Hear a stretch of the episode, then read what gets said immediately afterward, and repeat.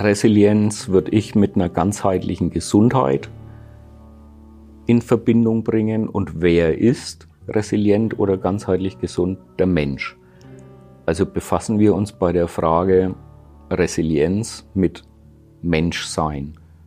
Und der Mensch ist ein biopsychosoziales und spirituelles Wesen.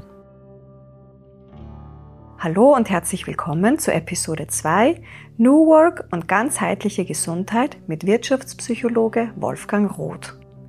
Mein Name ist Daniela Lucia Bichel, ich bin Community Managerin der ÖJAB und hoste diesen Podcast und wünsche euch viel Freude mit der heutigen Folge.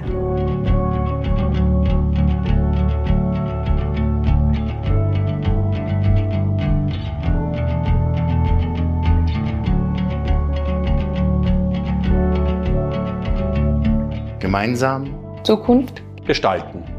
Der ÖJAP-Podcast. Heute, da sitzen wir wieder am Lebenscampus Wolfganggasse im ÖJAP Pflegewohnhaus Neumargareten und ich freue mich, dass heute Wolfgang Roth bei mir Platz genommen hat.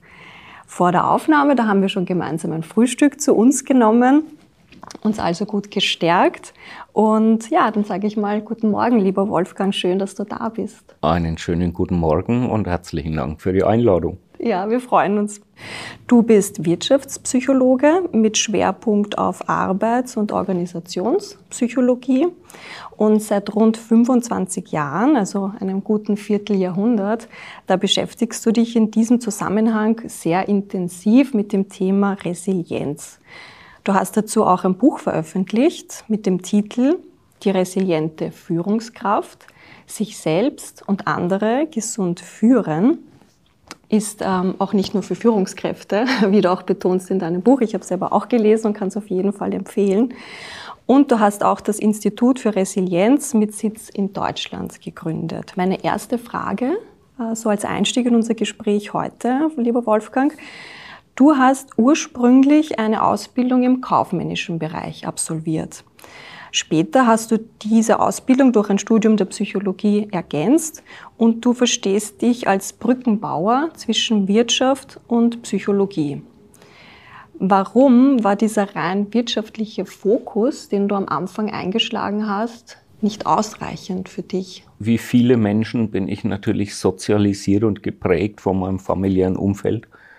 Äh, meine Eltern waren, sind beide Kaufleute und deswegen war meine erste Ausbildung kaufmännisch. Wäre nicht der glückliche im Nachgang Zustand entstanden, dass man mir nach der Ausbildung nur im Controlling eine Stelle anbieten konnte, wäre ich vielleicht Kaufmann geblieben.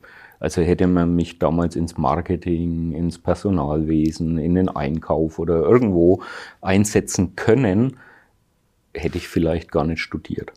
Aber die Aussicht, die nächsten Jahrzehnte im Controlling zu leben, hat meinem Wesen überhaupt nicht entsprochen. Und dann kamen die Gedanken, was machst du jetzt draus? Ähm, Wirtschaftspädagogik oder Berufsschullehrer nochmal zu studieren, war mir die Überschneidung mit dem wirtschaftlichen Kontext zu groß. Äh, und dann war die Psychologie im Raum. Und das wurde es dann auch und die hat mich nicht mehr losgelassen. Und dadurch wurde die Verbindung zwischen Wirtschaft, kaufmännisch und psychologischen Themen damals schon der Samen gepflanzt. Ja, und das hat mich nie mehr losgelassen, speziell in den Momenten nicht mehr, wo ich immer stärker mitbekommen habe, wie sehr das Wirtschaftsleben und der Arbeitskontext die Menschen erschöpft und ich ja wusste aus dem Studium, was man tun könnte, um die Gesundheit aufrechtzuerhalten oder zu fördern. Und jetzt drei Jahrzehnte später habe ich so den Eindruck, dass es, äh, dass es langsam aufgeht, der Samen, ja, dass die Früchte reifen und dass vielleicht sogar an mancher Stelle schon geerntet werden kann. Die Ernte ist noch nicht groß, aber im Vergleich zu vor 30 Jahren hat sich doch einiges bewegt. Also du meinst diese Früchte konkret, dass einige Unternehmen oder die, die Führungskräfte da am Umdenken sind? Ja, mhm. ja, die Notwendigkeit erkennen, die Bereiche Wirtschaft und Psychologie und Gesundheitskompetenz miteinander zu verbinden. Wie haben deine Eltern das dann damals aufgenommen, ähm, diese Ergänzung, die du da für dich eingeschlagen hast mit deinem Psychologiestudium? Ich kann mich noch gut äh, erinnern an die Gesichtsentgleisungen, als ich äh, heimkam und sagte, ja, die würden mich jetzt übernehmen. Ich habe einen, einen Festanstellungsvertrag angeboten bekommen und es war sehr lukrativer damals. Ich habe die Ausbildung in der pharmazeutischen Industrie gemacht und die hatten schon immer ganz gute Tarifverträge und haben gut entlohnt. Äh, und die wären fast rückwärts vom Stuhl gefallen, als ich gesagt habe, ich habe das abgelehnt und werde jetzt dann studieren. Ja, das war komplett neu. Also bei uns waren noch keine Akademiker in der Ahnengalerie, ich sag's mal so, im Familiensystem.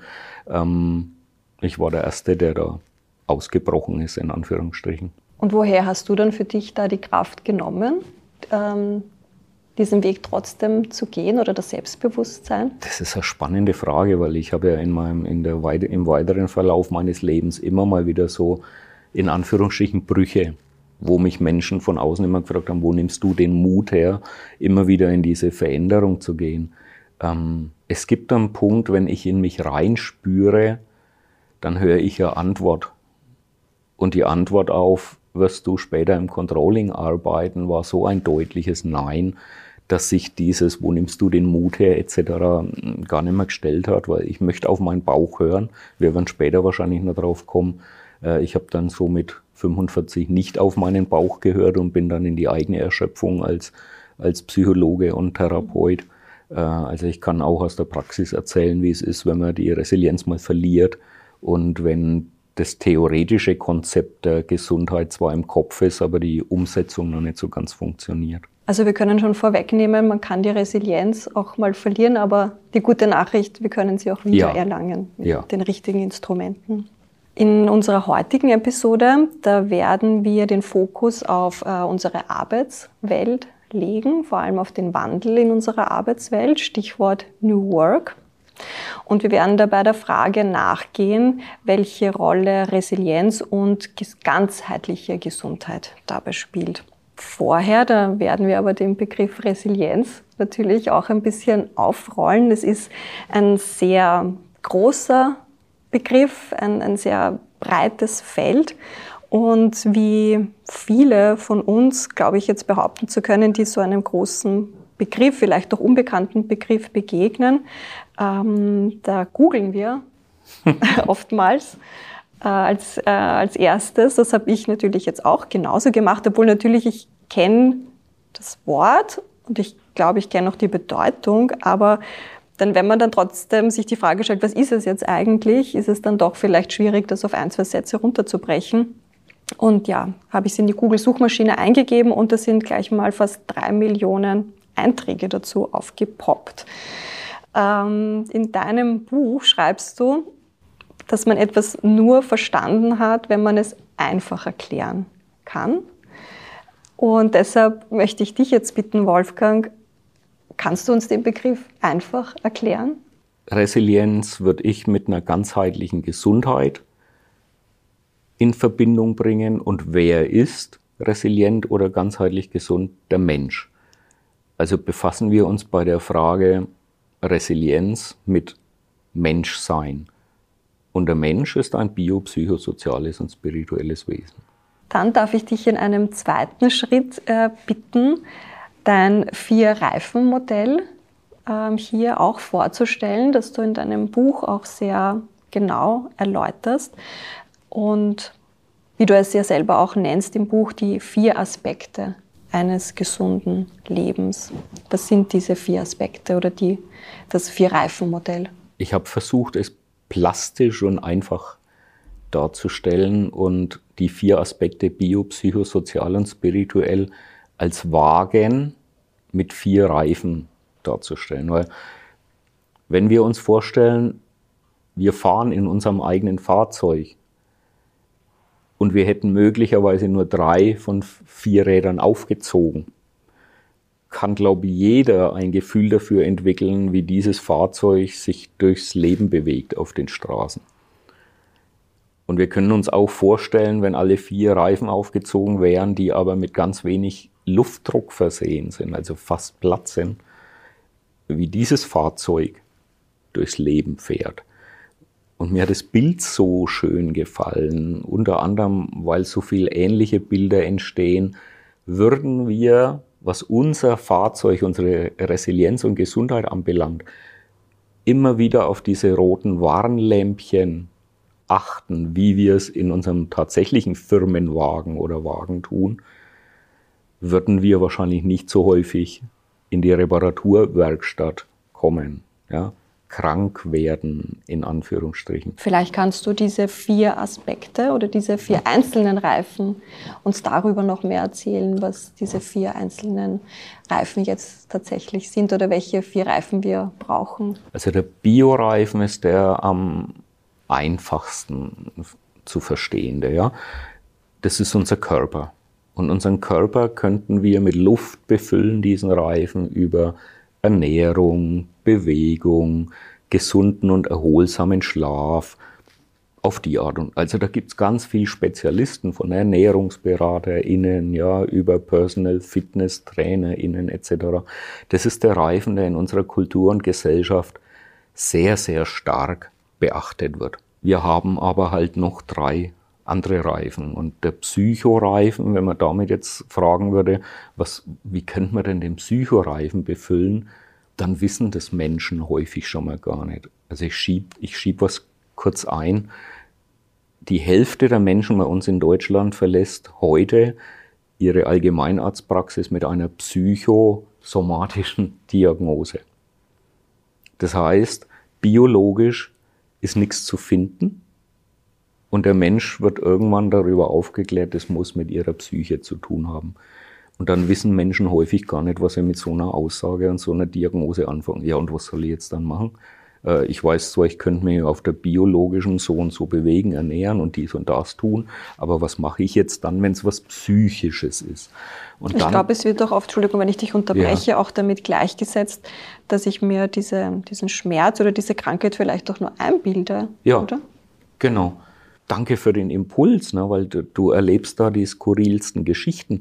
Da kommen Menschen mit so einer psychosomatischen Diagnose, die sagen, ich bin am Überlegen, ob ich mich jetzt vom Baum fallen lasse oder mir irgendwas körperlich antue, damit sichtbar wird, dass ich gerade ein Problem habe oder in Anführungsstrichen krank bin, weil die mich äh, äh, fast bezichtigen, ich würde da irgendwie simulieren und es ist doch gar nichts und du lachst doch immer noch, das kann doch gar nicht so schlimm sein.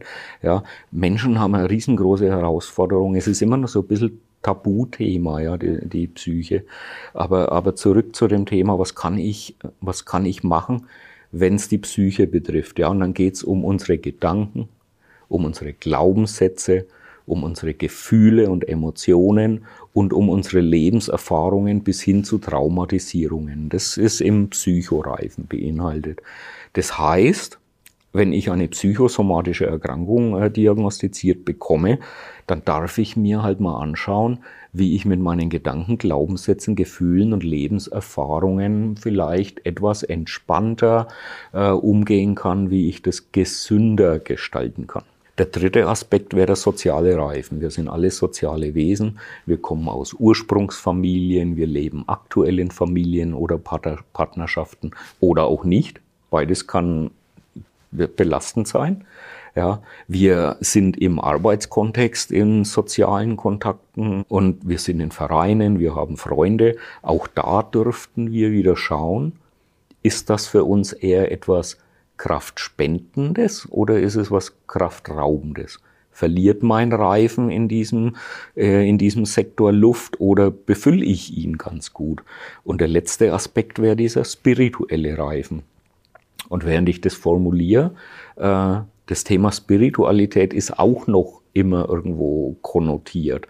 Wenn ich im Unternehmenskontext den, das Thema Spiritualität anspreche als einen wichtigen Faktor für Gesundheit, dann merke ich, wie sich die Stühle so zehn Zentimeter nach hinten bewegen, weil Wirtschaftskontext und Spiritualität noch, noch nicht so richtig vereint ist. Ich versuche dann eine Übersetzung. Sinnhaftigkeit. Glauben Sie, dass Sinnhaftigkeit im Arbeitskontext etwas Gesunderhaltendes ist. Und dann kommen die Stühle wieder ein paar Zentimeter weiter vor, weil kommen Sie dann, wieder näher, dann wird es verstehbarer. Du hast da dazu ja auch ein schönes Zitat in deinem Buch, wer ein Warum hat, erträgt auch jedes Wie. Also ich glaube, mit dieser Sinnfrage, ähm, da hast du einen guten Punkt, auch um es auch den, den Führungskräften äh, näher zu bringen, weil die wir alle wollen oder suchen in unterschiedlichen Kontexten nach einem Sinn, warum wir gewisse Dinge machen, warum wir einen Job machen, warum wir am Leben sind. Da sprichst du einen ganz wichtigen Aspekt an. Und ich bin immer wieder erstaunt, weil Wer Simon Sinek zum Beispiel kennt mit seinem Golden Circle und diesem, das Why in der Mitte ist entscheidend. Ja, warum, wofür tue ich etwas? Da entsteht die Energie draus. Ja, da wären wir komplett im spirituellen Reifen.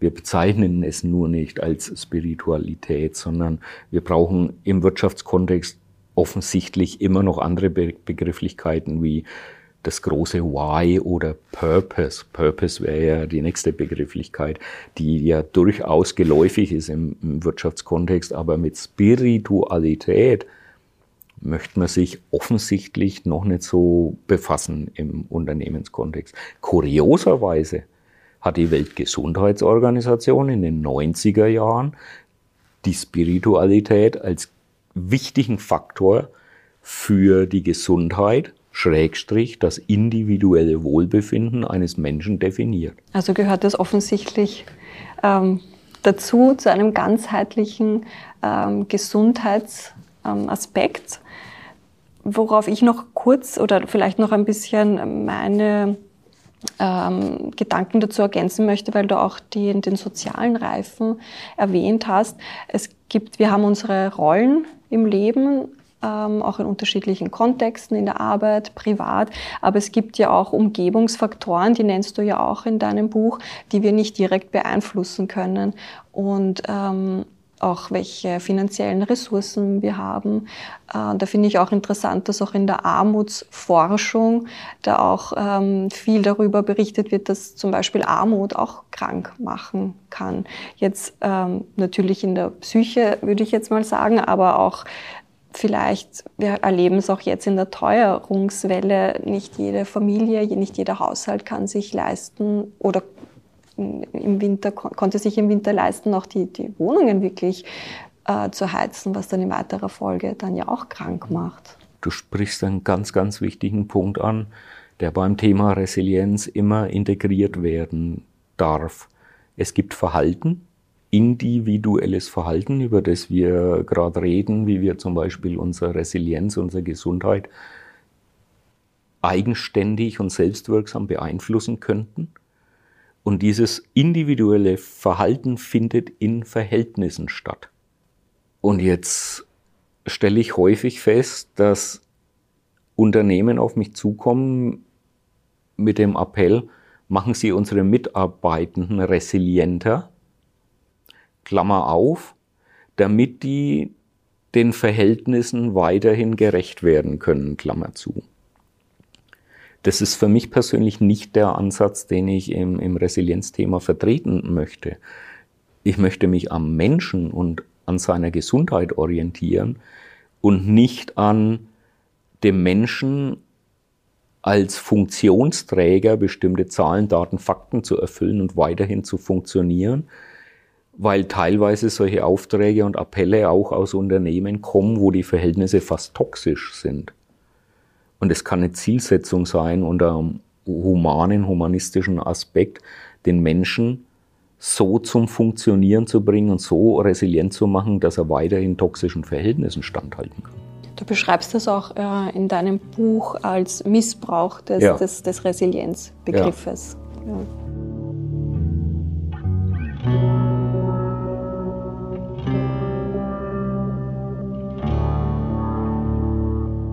Dein Buch, Wolfgang, das ist im Springer Gabler Verlag erschienen in der Reihe Fit for Future. Warum Fit for Future? Ähm, weil die Zukunft einfach massive Veränderungen in unserem Arbeitsleben und damit auch im Privatleben mit sich bringen wird. Wir können das aber auch jetzt schon beobachten. Es gibt Phänomene, wir haben vorher bei unserem Frühstück schon ein bisschen drüber äh, geplaudert, wie Quiet Quitting, ähm, was ein bisschen in die Richtung geht, äh, nur unter Anführungszeichen nach Vorschrift arbeiten vielleicht schon für sich selber, also nur mehr das Notwendigste zu machen, vielleicht schon mit sich selber ausgemacht zu haben im Stillen, so lange werde ich ja gar nicht mehr bleiben, aber ich habe noch nicht die Kraft oder die Entscheidung getroffen, tatsächlich zu kündigen, aber es wird vielleicht nicht mehr so lange dauern. Dann gibt es von der anderen Seite auch Quiet Firing, wo die Führungskräfte ihren Mitarbeitenden gar nicht mehr so vertrauen und sie und ihnen nur mehr anspruchslose oder anspruchslosere Tätigkeiten geben, keine verantwortungsvollen Tätigkeiten. Wir haben gesprochen über, den, äh, über das Phänomen Bare Minimum Monday, das jetzt in den sozialen Medien kursiert, wo aufgerufen wird, ähm, den Montag möglichst stressfrei zu gestalten und einfach nur das absolute Minimum zu machen und so wenig wie möglich zu arbeiten, um einfach nicht schon gestresst in diese Arbeitswoche reinzugehen. Dann haben wir noch ein Phänomen, das Downshifting zum Beispiel, wo bei der Karriereleiter es nicht immer nur steil nach oben gehen muss oder soll, sondern dass dazwischen auch mal eine Kehrtwendung sein kann. Weil so wie wir vorher schon gesagt haben, wir suchen ja oft nach dem Sinn im Leben und das kann ja auch nicht oder muss nicht immer nur ein Sinn sein, das kann sich ja auch mal verändern im Leben. Auch sich selber einzugestehen, vielleicht einmal die Karriereleiter, wenn wir sie so bezeichnen wollen, nach unten zu gehen oder auch einfach mal abzubiegen in eine andere Richtung. Der Arbeitsmarkt, der verändert sich. Ich glaube, dass äh, wenn man sich damit beschäftigt oder da ein bisschen beobachtet, ähm, dann, dann kann man die Augen davor einfach nicht mehr verschließen. Ähm, und es wird auch für Unternehmen, denke ich, jetzt meine persönliche Einschätzung, auch äh, sich langfristig nicht mehr ausgehen, ähm, sich da davor zu verschließen oder wirklich die Augen zuzumachen. Das hat auch AMS-Chef Johannes Kopf äh, ganz deutlich betont vor kurzem. Ähm, es gibt ähm, auch ein neues Phänomen, das Employer Branding, ähm, wo ich glaube, das ist gekommen, um zu bleiben. Da entwickeln Unternehmen Strategien und Kampagnen, um auch als attraktive ArbeitgeberInnen zu punkten. Das sind jetzt so meine Beobachtungen in erster Linie als Arbeitnehmerin oder auch als ähm, Person, die das in den Medien, in den sozialen Medien verfolgt. Jetzt würde ich aber gerne dich fragen, Wolfgang, du arbeitest ja seit vielen Jahren viel mit Unternehmen zusammen. Wie erlebst du diesen Wandel in der Arbeitswelt und hast du das Gefühl, dass die Unternehmen oder Führungskräfte oder viele von ihnen davor noch die Augen verschließen? Ich glaube nicht, dass sie die Augen verschließen. Ich glaube eher, was du jetzt da auch geschildert hast, sie versuchen Lösungen zu finden, jedoch noch auf einer sehr oberflächlichen Ebene. Teilweise auf einer aktionistischen Ebene. Da müssen wir jetzt was machen und dann, dann wird halt so, wie hast du diesen Monday bezeichnet? Uh, bare Minimum Monday. Okay, okay.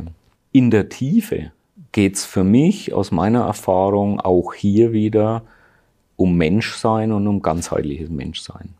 Und wenn wir diese Spiritualität, weil wir haben ja noch gar nicht so beschrieben, was ist denn in dem spirituellen Reifen alles drin? Wie könnte ich den denn beeinflussen? Im spirituellen Reifen sind die Bedürfnisse eines Individuums drin. Da sind die Werte eines Individuums drin, die Träume, die Sinnhaftigkeit. Würden wir diese Aspekte in die Gestaltung unseres Zusammenlebens und Arbeitens im Unternehmenskontext stärker integrieren, bräuchten wir diese oberflächlichen Betrachtungen und diese Maßnahmen, die daraus entstehen oder die Folgeerscheinungen wie Quiet Quitting und Quiet Firing. Wenn wir mal drüber reden würden, was da die Ursachen ist, und dann kommen wir häufig drauf, Warum entsteht Quiet Quitting oder Quiet Fire? Das hat immer was mit biopsychosozialen oder spirituellen Anteilen zu tun. Wir kommen immer wieder aufs Gleiche. Und gleichzeitig frage ich mich, warum wir uns in der Tiefe nicht mit diesen Aspekten, das ist ja, ist ja kein Hexenwerk. Warum befassen wir uns nicht damit? Und Gerald Hüther, den ich sehr schätze, hat irgendwann mal gesagt, der Mensch wird halt reduziert auf bestimmte Funktionen. Er wird zum Objekt gemacht im Arbeitskontext. Arbeite das, was in deinem Arbeitsvertrag drinsteht, in deiner Stellenbeschreibung, und dann ist es in Ordnung für uns dass das nicht gesund ist, hat man spätestens gemerkt, als man vor über zehn Jahren die psychische Gefährdungsbeurteilung mit eingeführt hat, wo man gesagt hat, naja, also nur diese biologischen Aspekte mit Lärm und Staub und Gewichten und allem Möglichen zu, und ergonomisch zu überprüfen, weil das Gesundheit wäre, reicht nicht mehr. Wir dürfen uns auch die psychischen Gefährdungen anschauen. Jetzt kann ich nur für Deutschland sprechen. Umsetzen tut diese gesetzliche Vorgabe, die seit über zehn Jahren oder seit zehn Jahren besteht, ungefähr ein Drittel der Unternehmen. Eine gesetzliche Vorgabe. Und da frage ich mich dann schon, welchen Stellenwert hat die Gesundheit des Menschen in seiner Ganzheit im Arbeitskontext? Warum brauchen wir diesen Fokus auch in der Arbeitswelt auf ganzheitliche Gesundheit? Und wie könnte oder wie kann so ein Resilienztraining im Wirtschaftskontext aussehen? Mittlerweile haben die psychischen Erkrankungen in der Rangliste, glaube ich, den zweiten Platz eingenommen für Langzeiterkrankungen. Das heißt, bei Langzeiterkrankungen hat ein Unternehmen ein Riesenproblem. Es besteht eh schon Mangel an Arbeitskräften und wenn die dann auch noch Langzeit ausfallen, wird die Situation natürlich zusätzlich erschwert. Das heißt, wir brauchen das Thema Gesundheit stärker im Fokus, sowohl auf einer individuellen, aus humanistischen Gesichtspunkten, Aspekten, als auch im Wirtschaftskontext. Und diese Gesundheitskompetenz und diese Betrachtung wie gestalte ich äh, Verhältnisse in einem Unternehmen, dass Menschen dadurch nicht erkranken. Das wäre das Minimum. das wäre das Minimum. Äh, das andere Ende wäre, wie kann ich die möglichst gesund gestalten, fehlt uns noch. Fehlt uns noch. Ähm, warum das so ist, äh, frage ich mich selber immer wieder, weil die Zahlen, Daten, Fakten sich ja auf eine Art und Weise entwickeln, wo wir nicht mehr wegschauen könnten eigentlich. Die Erfahrung in, in, Gesprächen und Kontakten mit Unternehmen ist halt häufig so, ja, Herr Roth, wann sehen wir dann da die ersten Ergebnisse in Zahlen, Daten und Fakten? Und das Thema Gesundheit wirst du wahrscheinlich nicht im Jahresabschluss sehen.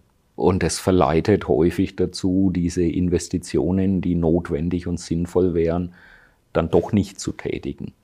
Oder man hat prinzipiell im Hintergrund eine andere Haltung und sagt, ach, es ist ja doch nicht so wichtig. Du hast vorher auch erwähnt, ähm, dass du auch Anfragen teilweise bekommst von Unternehmen, von Führungskräften, die ihre Mitarbeitenden widerstandsfähiger, resilienter machen wollen, um eben den Workload ähm, zu schaffen oder vielleicht noch mehr ihnen aufladen zu können. Äh, wie gehst du mit solchen Anfragen um? Ich lehne die ab mittlerweile, weil es ich nicht mit meiner Haltung und meinem Gewissen vereinbaren kann. Und ich, ich sage auch ganz ehrlich, äh, ich durfte am Anfang erst ein paar Mal diese Erfahrung machen in Gruppen äh, mit SeminarteilnehmerInnen, äh, wo aus Verhältnissen heraus eben und mit einer nicht optimalen Haltung die Mitarbeiter in solche Seminare geschickt wurden und die wirklich passiv bis ablehnend drin saßen und gesagt haben, wir machen bei Ihnen nicht mit, so gut wie Sie das da jetzt auch meinen, weil wir haben keine Lust mehr, uns ständig an diese toxischen Verhältnisse anpassen zu müssen.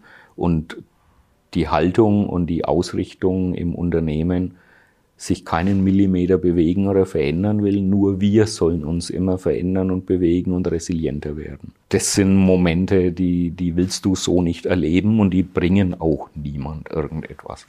Ähm, und wenn die Geschäftsführung ehrlich ist, dann dürft sie irgendwann mal feststellen, dass es hinausgeschmissenes Geld war. Ja, aber oft ist es dann halt Aktionismus, um sagen zu können, nach oben vielleicht in die Zentrale, doch, doch, wir haben was gemacht, wir haben was durchgeführt, wir haben da Resilienztraining gemacht. Äh, die Effektivität und die Effizienz von solchen Maßnahmen wird dann offensichtlich selten überprüft. Ja, es bedarf dann auch einer langfristigen Begleitung, so wie meine Einschätzung jetzt ist. Kannst du vielleicht ähm, praxisnahe darauf eingehen, wie wir oder wie das aussehen könnte, ganzheitliche Gesundheit in unseren Arbeitsalltag zu integrieren? Was, was könnte ich mir als Arbeitnehmerin darunter vorstellen, in einem Unternehmen zu arbeiten, wo ganzheitliche Gesundheit auf der Agenda ganz weit oben steht. Ich arbeite mich mal durch die vier Reifen durch und beginne mal mit dem, mit dem Bioreifen. Und der Bioreifen ist in den meisten Unternehmen ja, äh, da wird ja viel getan. Also das fängt an mit, mit gesünderer Gestaltung der Essensangebote in der Kantine bis hin zu, zu Achtsamkeitstrainings, Yoga, Laufgruppen, mobiler Massage am Arbeitsplatz und was auch immer. Da passiert viel. PersonalleiterInnen und Geschäftsführerinnen sagen dann auch häufig, wir machen schon so viel für die Gesundheit unserer Mitarbeitenden. Ja, im Bio-Reifen. Würden wir das auf dem Psychoreifen mit übertragen wäre eins zum Beispiel, ich frage die Menschen, die da gerade in dem Unternehmen sind, wie geht's euch denn gerade? Wie fühlt ihr, weil das sind ja die Gefühle in dem Psychoreifen, wie fühlt ihr euch denn gerade? Und können wir möglicherweise irgendwas machen, dass sich euer Gefühlswelt verändert? Weil wie komme ich denn in ein Quiet Quitting? Welche Gefühle sind denn da letztlich ausschlaggebend dafür, dass ich irgendwann sage, ich mache hier bloß nur Dienst nach Vorschrift und warte drauf, bis ich irgendwann einen besseren Job, ein besseres Jobangebot bekomme. Ja? Auf die Menschen zugehen mit den Fragen, wie geht's euch denn? Was erlebt ihr hier? Wie fühlt ihr euch hier? Im Sozioreifen kann man die Kommunikation und das Konfliktmanagement, weil in einem Unternehmen natürlich nicht nur ein Unternehmen, auch privat, wird es immer zu Konflikten kommen. Die sind nicht vermeidbar. Das heißt, ich darf trainieren, zu kommunizieren, gesund zu kommunizieren und gesund Konflikte miteinander zu lösen. Auch die Angst vor Konflikten zu nehmen. So ja, da wären wir wieder im, im, im Psychoreifen. Da wäre das Gefühl der Angst drin. Ja. Wir reden ja heute auch über diese psychologische Sicherheit in sozialen Gruppen, dann in Teams. Wie sicher fühle ich mich überhaupt, mich in all dem, was da so in mir vorgeht und was ich erlebe, zum Ausdruck zu bringen. Ja? Und im spirituellen Bereich könnte man mal fragen, Macht es Sinn für dich hier in dem Unternehmen? Macht deine Arbeit, die du hier erledigst, macht es Sinn für dich? Sind es deine Bedürfnisse? Sind es deine Werte? Ist es das, was du dir als Leben vorstellst und vom Leben vorstellst? Oder funktionierst du hier möglicherweise nur? Ja, wie Gerald Hüder sagt, als Objekt, ja, als Produktionsfaktor. Und ich glaube, dass sowas zwischenzeitlich schon mal gehen kann, dass man als Produktionsfaktor funktioniert, weil ein Projekt zum Abschluss zu bringen ist oder irgendwie, ja. Aber dauerhaft, mittel- bis langfristig kann das nicht gesund sein. Ich glaube, da hast du schon sehr praxisnahe ähm, das uns veranschaulicht. Also ich kann mir da jetzt schon auf jeden Fall auch äh, besser was drunter vorstellen. Wenn wir jetzt auf unsere Arbeitswelt näher eingehen, ähm, du beschreibst es in deinem Buch und wir haben vorher auch beim, beim Frühstück darüber geplaudert. Ähm, Burnout, Erschöpfungsdepression, Depressionen, Angstzustände sind leider oft Folgeerscheinungen von, von zu viel Workload. Du kritisierst eben auch diese materialistische Sichtweise, auch oft von Unternehmen, von Führungskräften auf die, auf die Mitarbeitenden. Die Zahl von Burnout und Depressionen nimmt zu, gleichzeitig sind es aber noch immer Tabuthemen in unserer Gesellschaft. Auch wenn es langsam am Aufbrechen ist, also zumindest in, in einigen oder in kleineren Bubbles. Also es gibt schon langsam mehr Role Models, also ich nenne es jetzt mal Role Models, die nach außen gehen, darüber sprechen. Also ich glaube, jetzt im österreichischen Kontext ist Ali Malocci zum Beispiel ein, ähm, ein gutes Beispiel dafür, der auch sehr offen über sein, sein Burnout immer wieder spricht, ähm, der ja das auch nach außen trägt, auch mit der Absicht natürlich, um, um andere zu ermutigen, ähm, das zu erkennen und natürlich auch etwas dagegen zu tun. Ähm, ich würde gern von dir wissen, Wolfgang, was können wir als Gesellschaft machen oder wie können wir überhaupt mehr Bewusstsein dafür schaffen, unseren Gefühlen den Raum zu geben, die sie tatsächlich brauchen. Weil ich frage die Frage deshalb so, weil du auch ähm, viel darüber schreibst, dass diese Erschöpfungsdepressionen oder Burnout oder Angstzustände ein Resultat von unterdrückten Gefühlen ist, die, die, die wir einfach nicht, ja, den, wo wir den Raum nicht dafür hergeben möchten. Aber wie können wir mehr Bewusstsein in der Gesellschaft dafür schaffen? Danke für diese Frage und ich finde es spannend, dass du de, den Aspekt des Workloads jetzt mit den unterdrückten Gefühlen auch verbindest, weil es ist eben nicht nur die, der Arbeitsumfang und die Arbeitsintensität, die uns in die Erschöpfung oder den Burnout bringt. Da spielen so viele andere Faktoren mit rein und unter anderem eben dieses Thema äh, unterdrückte Gefühle. Also wir wissen von der Psychoneuroimmunologie, dass unterdrückte Gefühle zu Mikroentzündungen in unserem Körper führen, die das Immunsystem schwächen und darauf aufbauend Krankheiten entstehen. Jetzt kann man sich vorstellen, die alten Hinweise aus meiner Generation noch, äh, Indianer kennt keinen Schmerz, reiß dir mal zusammen mit Gefühlen, äh, du bleibst da mal in deinem eigenen Zimmer und wenn es wieder normal bist, dann kannst du rauskommen etc hat man mehr oder weniger was Krankheitsförderndes initiiert. Wenn wir einen Schritt zurückgehen, die Generation, die uns da sozialisiert und erzogen hat und die Generation davor, die war ja nur aus einem Regime, wo man versucht hat, Menschen zu Kriegsmaschinen auszubilden, die dann für ihr Vaterland sterben. Und da gibt's ja verheerende Erziehungsratgeber von einer Frau Johanna Haarer, die deutsche Mutter und ihr erstes Kind, wo dann drin steht, verweichlichen Sie Ihr Kind nicht, lassen Sie es ruhig schreien, weil das kräftigt die Lungen und um Gottes Willen nicht verhätscheln und vertätscheln, weil das ja Kriegsmaschinen werden sollen. Wenn man sich das Ganze mal so betrachtet, dann ist schon nachvollziehbar, warum möglicherweise in unserer Gesellschaft das Thema Gefühle, Ausdruck von Gefühlen, gefühlsmäßiges Miteinander, unter anderem im Arbeitskontext. Ich höre ja häufig aus privaten äh, Kontexten, Mensch, da kann sich jemand nicht öffnen, da kann jemand mit Gefühlen überhaupt nicht umgehen und die zum Ausdruck bringen. Es ist ja nicht nur im Arbeitskontext. Das heißt aber, wir dürften wirklich mal rangehen und ich wiederhole mich, ne, es kommt immer wieder zum Gleichen uns den Menschen in seiner Gesamtheit anschauen, mit seinen Gefühlen. Und das wäre jetzt ein Thema für einen eigenen Podcast. Inwieweit will ich im Unternehmenskontext auf die Lebenserfahrungen, Schrägstrich Traumatisierungen eines Mitarbeitenden eingehen? Hier hat doch schließlich, hier muss gearbeitet werden, hier kann ich nicht therapieren. Und ich glaube, dass wir diese Aspekte, dass wir in die Diskussion gehen dürfen, wie wir das miteinander vereinbaren, weil letztendlich kann ich zwar sagen, mich interessiert nicht, was du für Traumatisierungen und Erschöpfung aus deinem Privatleben mitbringst.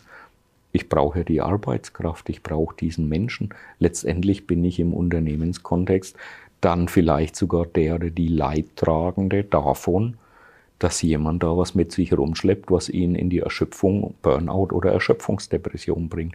Wir haben so viel zu diskutieren und uns auszutauschen und ich merke immer noch, dass da zu wenig diskutiert und ausgetauscht wird, weil es eben auch noch Tabuthema ist. Ich denke, dass wir da auch als Gesellschaft präventiv auch viel mehr machen könnten oder sollten, auch im Bildungswesen, Du hast die Erziehungsmodelle äh, angesprochen, natürlich. Wir als Eltern, ich sage jetzt wir als Eltern, weil wir beide äh, Kinder haben, aber auch Kindergarten, Schule im universitären Rahmen, ähm, habe ich bisher in meinem Werdegang nicht viele solche Aspekte lernen dürfen. Und genau. ich glaube, es hat sich bisher nicht, nicht viel geändert. Ganz wichtiger Aspekt, den du ansprichst. Ich, bin, ich wäre auch ein Freund der Prävention dass wir in Kindergarten, Schule, Ausbildungsbetrieb, Studium mit so einem Modell konfrontiert werden und uns bewusst wird, weil der erste Schritt ist Information und Bewusstsein, ah, mein Wagen der Resilienz und der Gesundheit hat vier Räder, da sind folgende Aspekte drin und da und da kann ich eigenständig was machen. Ketzerische Aussagen sind manchmal, es ist doch gar nicht gewünscht, dass das Individuum selbstwirksam und eigenständig was machen kann, weil da hängt ja eine riesengroße Industrie mit dran, die auch verdient und die möglicherweise sogar sagt, hm, ich habe die Lösung für deine Krankheit, nimm die und die Tablette oder tu, tu dies oder das. Wollen wir wirklich eigenständige, selbstwirksame Individuen oder lebt da möglicherweise eine ganze Industrie davon? Fragezeichen. Ich habe viele Fragen. Ähm, ich, ich maß mir nicht an, äh, äh, viele Antworten zu haben. Ich, ich bin jemand, der gern Fragen stellt und Impulse setzt, um danach in die Diskussion zu gehen. Und an mancher Stelle bin ich traurig, wenn, wenn, man, wenn man das dann nicht diskutieren will, aus welchen Gründen auch immer. Ich glaube auch, dass wir nicht auf alle Fragen die Antworten heute äh, finden werden oder unbedingt finden müssen, weil so wie du sagst, das Fragen aufwerfen ist schon auch ein wichtiger Aspekt und ich glaube auch für unsere HörerInnen spannend auch in sich zu gehen und sich vielleicht was ich da für mich mitnehme, ist, mich selber öfter zu fragen, wie es meinen Vierreifen eigentlich geht und vielleicht nicht immer nur zu schauen, habe ich gerade Kopfweh oder tut mir das weh, sondern wirklich auf auf alle vier Aspekte hinzuhören, hinzuschauen, hinzufühlen auch einfach mal und oder auch schon allein das Bewusstsein zu haben, dass diese vier Aspekte einfach wichtig sind, um Gesundheit ganzheitlich auch zu denken und nicht auch den Fokus. Ich habe auch einen, einen, einen schönen Satz mal gehört, kümmere dich um deine Gesundheit, dann brauchst du dich nicht um deine Krankheiten später zu kümmern oder nicht in diesem Ausmaß zumindest. Und ich glaube, dieses Bewusstsein haben wir im Alltag, so wie ich es empfinde, noch zu wenig. So ein Bewusstwerdungsprozess hat Risiken und Nebenwirkungen, speziell im Arbeitskontext. Weil wenn ein Mensch näher an seine Werte, an seine Bedürfnisse, an das, was ihm wichtig ist im Leben und was für ihn Sinn macht, kommt, stellt er an mancher Stelle halt auch fest, dass die Verhältnisse, in denen er sich da vielleicht bewegt, sei es jetzt privater oder wirtschaftlicher Natur, nicht mehr dem entsprechen, was er oder sie sich von Leben vorstellt und was für ihn oder sie Sinn macht. Ja. Äh, und über diese Risiken und Nebenwirkungen darf natürlich auch aufgeklärt werden. Ne? Und im Unternehmenskontext merkst du spätestens an dem Punkt, dass dann GeschäftsführerInnen oder PersonalleiterInnen sagen, äh, um Gottes Willen, wir wollen ja hier keine Fluktuation erzeugen. Das darf natürlich, sowas darf nicht passieren im Nachgang. Ein wirkliches Resilienztraining, das den am Menschen interessiert ist und an seiner Gesundheit und an, an seiner Stärkung, muss das integrieren. Sonst ist es kein Resilienztraining. Und da schaffst du Bewusstsein dafür, das ist gut. In den Verhältnissen und bei den Menschen, die sich das wünschen und sich auf diesen Prozess einlassen wollen, gern. Äh, an anderer Stelle, wo man, wo man das wieder eher als Methode oder Instrument hernehmen möchte, um Menschen resilienter zu machen, um Verhältnissen trotzen zu können, in Anführungsstrichen, da nicht mehr.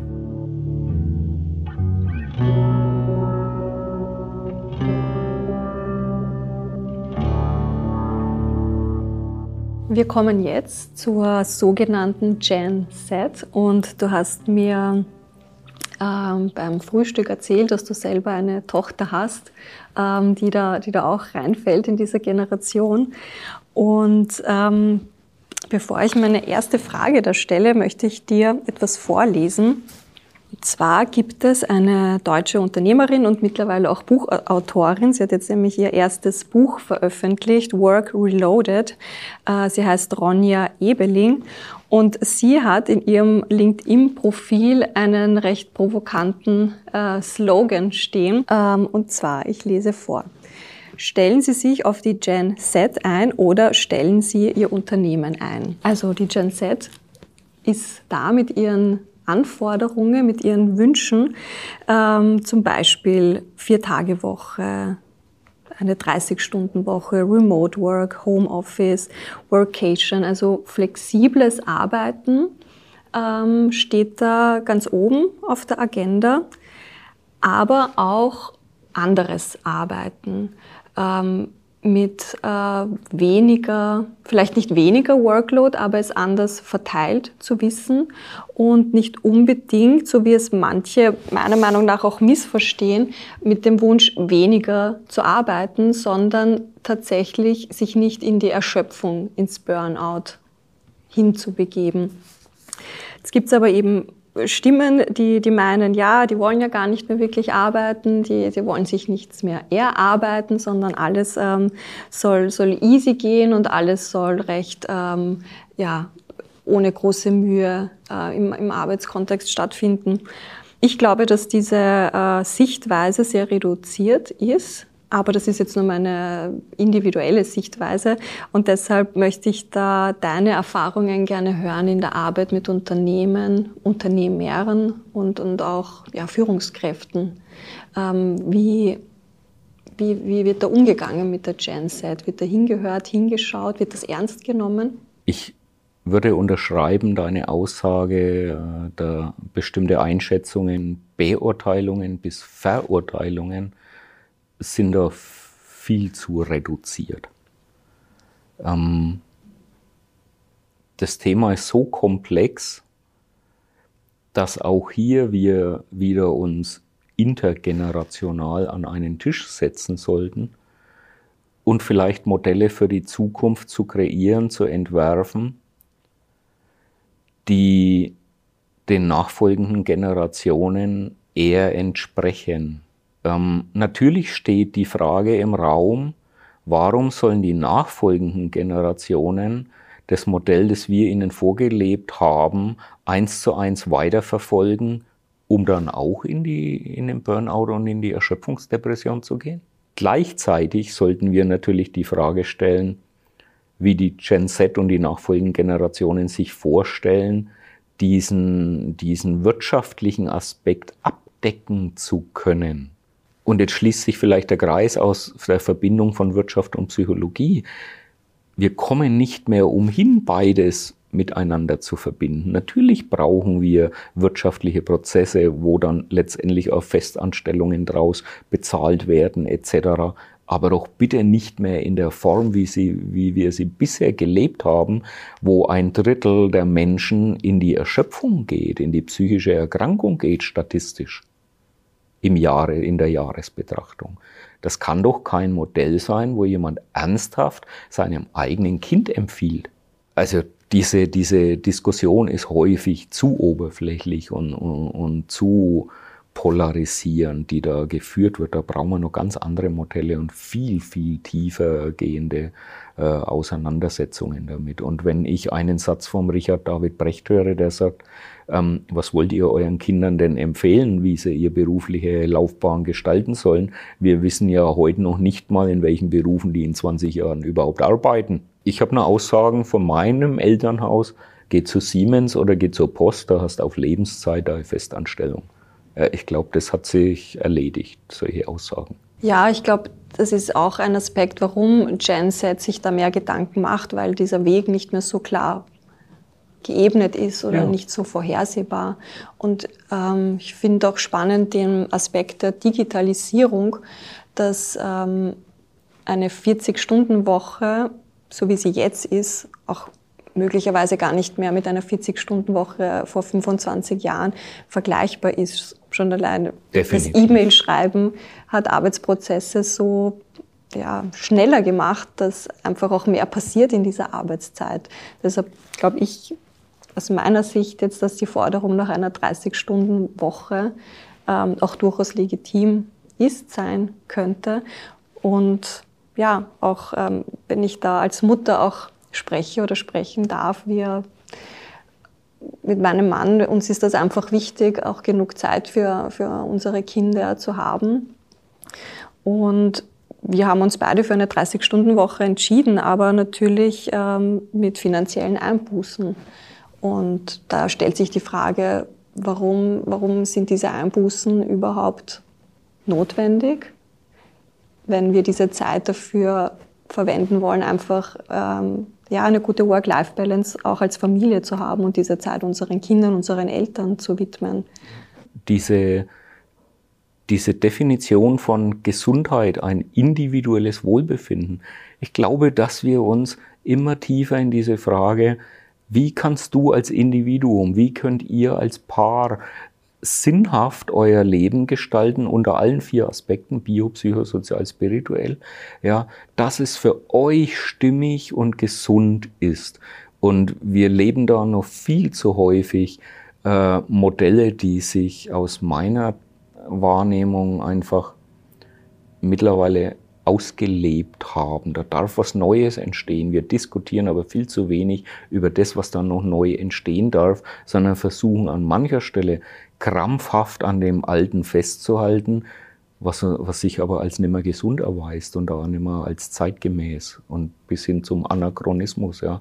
Ähm, und offensichtlich besteht diese Bereitschaft, sich wirklich mal über das Neue auszutauschen, noch nicht in der Form und in dem Ausmaß, wie es nötig wäre. Auch was wir lernen können davon. Ich denke, das ist ja auch ein, ein guter präventiver Weg, weil wir vorher über Prävention gesprochen ja. haben äh, gar nicht erst ins Burnout gehen zu müssen, in die Erschöpfungsdepression oder in, in andere ähm, psychische Krankheiten. Also ich glaube auch, dass wir da vielleicht mehr lernen könnten, in, auch in den Austausch gehen und nicht zu, so viel über Phänomene sprechen, sondern mehr miteinander, die Menschen miteinander sprechen. Oder? Und uns weniger beurteilen bis verurteilen. Ähm, du als Coach oder auch als Therapeut, du arbeitest jetzt nicht ausschließlich mit Führungskräften, sondern auch mit, mit MitarbeiterInnen.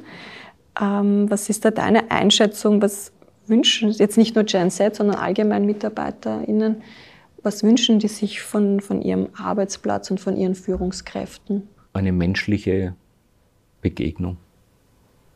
Eine menschliche, wertschätzende Begegnung, die an ihnen interessiert ist und Fragen stellt. Und nicht nur in biologischer Hinsicht, äh, ist dein Obstkorb noch voll oder bist mit dem Essen in der Kantine zufrieden, sondern wie fühlst du dich hier?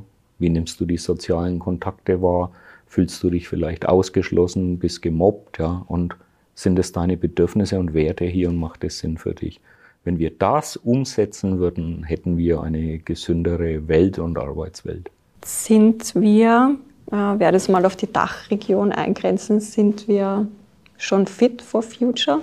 Oder dauert, ist das noch ein längerer Prozess, bis wir fit for future sind im, äh, in Bezug auf neue Arbeitsmodelle? Aus dem Bauch, wir sind noch nicht fit for future. Da gibt es noch viel zu tun.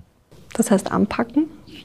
Ähm, vor dem Anpacken steht ja eine Entscheidung will ich mich mit diesen Themen befassen, an einen Tisch setzen, kommunizieren und in den Konflikt gehen und möglicherweise Lösungen erarbeiten. Und so hat es jetzt klingen mag, mir fehlt an mancher Stelle noch die Bereitschaft und die Entscheidung, in diesen Prozess einzusteigen. Wir sind jetzt mittlerweile schon beim, beim Ende unseres äh, Gesprächs angekommen. Wolfgang, ich danke dir für deine Offenheit, auch für deine Einschätzungen. Unser Podcast hat den Titel Gemeinsam Zukunft gestalten. Und abschließend möchte ich dir die Frage stellen oder den Träumer in dir ein bisschen wecken. Ähm, wie sieht für dich, wie wünschst du dir oder welche Unternehmenskultur wünschst du dir für die Zukunft? Eine menschliche. Und ich glaube, das rundet es wirklich äh, ab wir hatten am Anfang, es geht ums Menschsein, es geht nicht um Resilienz, es geht nicht um das Konstrukt der Gesundheit, es geht um den Menschen, weil der ist letztlich äh, gesund oder resilient. Und ich glaube, wenn wir es schaffen, den Menschen in den Mittelpunkt, wirklich in den Mittelpunkt zu stellen, in seiner Ganzheit und uns menschlich zu begegnen, sei es privat oder im Unternehmenskontext, und du merkst an meinem Durchschnaufen, dann wird es eine entspanntere, gesündere, resilientere Zukunft. Dann sage ich danke, lieber Wolfgang, für das schöne Gespräch. Und ich danke dir, Daniela.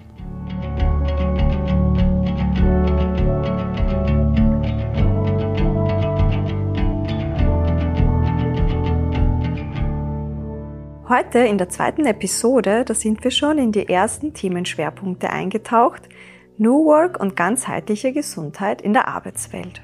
Ja, die Arbeitswelt, die ist im Wandel und wir als ÖJAP setzen in diesem Kontext ganz stark auf Gesundheit, gesunde Selbstführung und gesunde Führung von Teams.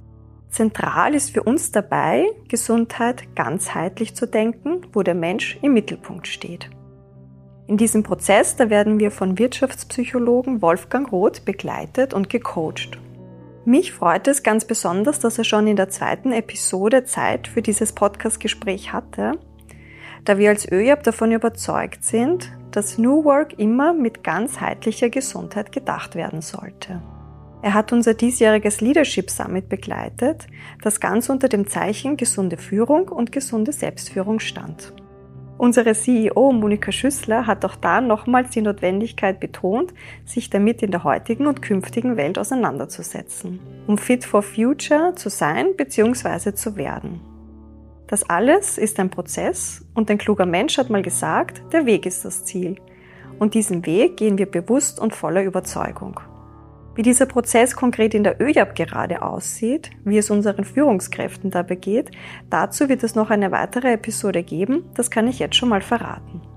Ich hoffe, dass ihr in dieser Episode dazu schon mal erste spannende Inputs bekommen habt, neue Denkanstöße oder Inspiration für euren Alltag und Arbeitsalltag. Was ich für mich mitgenommen habe, ist meine vier Reifen öfter mal abzufragen, mich damit bewusst auseinanderzusetzen, wie geht es meinem, Bioreifen, meinem Psychoreifen, meinem sozialen und auch spirituellen Reifen eigentlich. Wenn euch die Folge gefallen hat, danken wir für eure 5-Sterne-Bewertung in der Spotify-App. Ich freue mich, wenn ihr in zwei Wochen wieder einschaltet, wenn es wieder heißt, gemeinsam Zukunft gestalten. Alles Liebe und bis zum nächsten Mal.